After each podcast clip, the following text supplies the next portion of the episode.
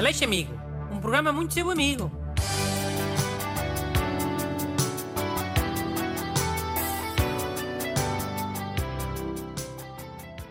Bom dia. Bem-vindos ao programa Super Amigo da Rádio Portuguesa. Sobretudo agora, nesta altura difícil. Está o, caos nos hospitais e toda a gente fechada em casa a fritarem. Busto, Hum? Bom dia. bom dia. Olha, temos aí um acumular de cartas de pessoas com problemas conjugais, não é? Sim, estas alturas de maior stress e confinamento são propícias, não é? Eh, Já no primeiro confinamento foi assim, infelizmente. Pois. Por isso é que hoje vamos ler umas três ou quatro, pode ser? Assim de resposta curta. Aproveitar que, é, que és tu que estás aqui hoje. Então vamos lá. Eu vou saltar a parte das introduções, ok? E, e a parte das despedidas, para termos tempo. Sim. Estou farto de dizer aos ouvintes que é para não serem palabrosos. O melhor é não, não ler mesmo essa parte. Esta é do Rafael Martins.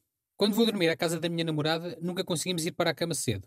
Normalmente no dia seguinte ambos temos que ir trabalhar pela manhã e acabamos por dormir apenas 5 horas. Ela culpa-me sempre porque diz que quando está sozinha consegue sempre ter 8 horas de sono, sem ficar no sofá agarrada a ver uma série na TV. Se eu quiser ir mais cedo, ela diz para ficarmos mais um bocado, e quando vamos é tarde na mesma. Como posso resolver este problema? Esta é óbvia, Matias. A tua namorada não consegue dormir contigo ao lado, não é? Deve estar sempre a, a, a mexer os braços e a, e a fazer calor. Ou, ou a puxar os lençóis para ti também. Por isso é que ela prefere ficar no sofá a ver uma série. Já que não é para dormir e não, Então não tem solução, é isso? tem. É dormirem juntos todos os dias durante um ou dois anos. Até se habituarem. Estás disposto a isso, Matias? Um ou dois anos a dormir mal todos os dias? Até te habituares? Ou preferes ver uma série de vez em quando e dormir cinco horas? Um ou dois anos? Científico. Fiz uma média. É sempre mais ou menos por aí. Pergunta a qualquer casal. Próxima carta rápida.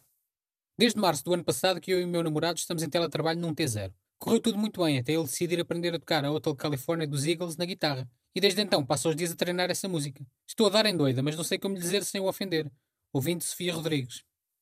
Mas qual é que é o problema de ofender? Ó Sofia, ofender só custa da primeira vez. E quanto mais depressa despachares isso, melhor. Se não ficam os dois nesse T0 a, a acumular nervos, acumular nervos, acumular nervos, quando derem por ela, rebentam e acaba tudo. Ofende-o já hoje. Para salvares a tua relação. É um ponto de vista. Claro que é um ponto de vista. E dos bons. Outra carta, anda. Pedro Pereira. A minha mulher deixa constantemente os carregadores do telemóvel ligados à ficha, depois de ter carregado e tirado o telemóvel. Ficando os fios ali ao Deus dará e com a possibilidade de provocar um acidente elétrico e pegar fogo à casa. Como poderei resolver a situação sem recorrer ao mansplaining? Olha outro. Outro tem medo de ofender. E casado. Já devia ter percebido as manhas da, da vida conjugal. Sim, mas este pede especificamente para dizer as coisas sem ofender, sem recorrer ao mansplaining. Mansplaining ofende. Caraca, raio de geração fica ofendida com tudo. Vidrinhos de cheiro. Tudo tem medo de ofender. Olha o... Como é que ele chama? Pedro Pereira.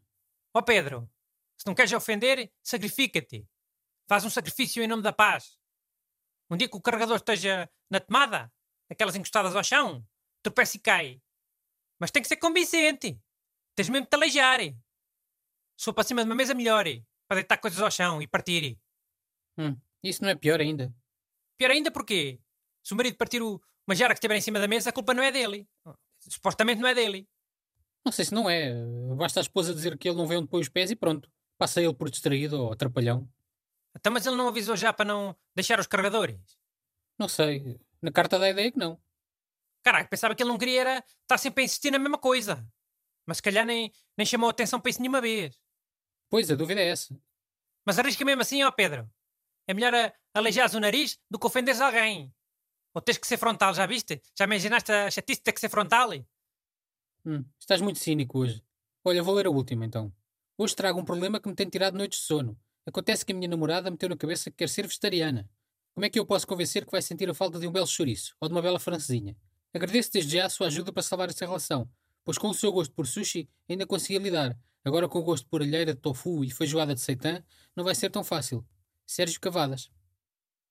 Ô, ô, ô Sérgio, esta lixada. Por ter uma namorada vegetariana em tempos normais, até se aguenta. Almoças com ela um, uma dessas coisas cogumelos, mas depois jantas um, um preguinho no prato no balcão da cervejaria. Pois, mas nesta altura não dá.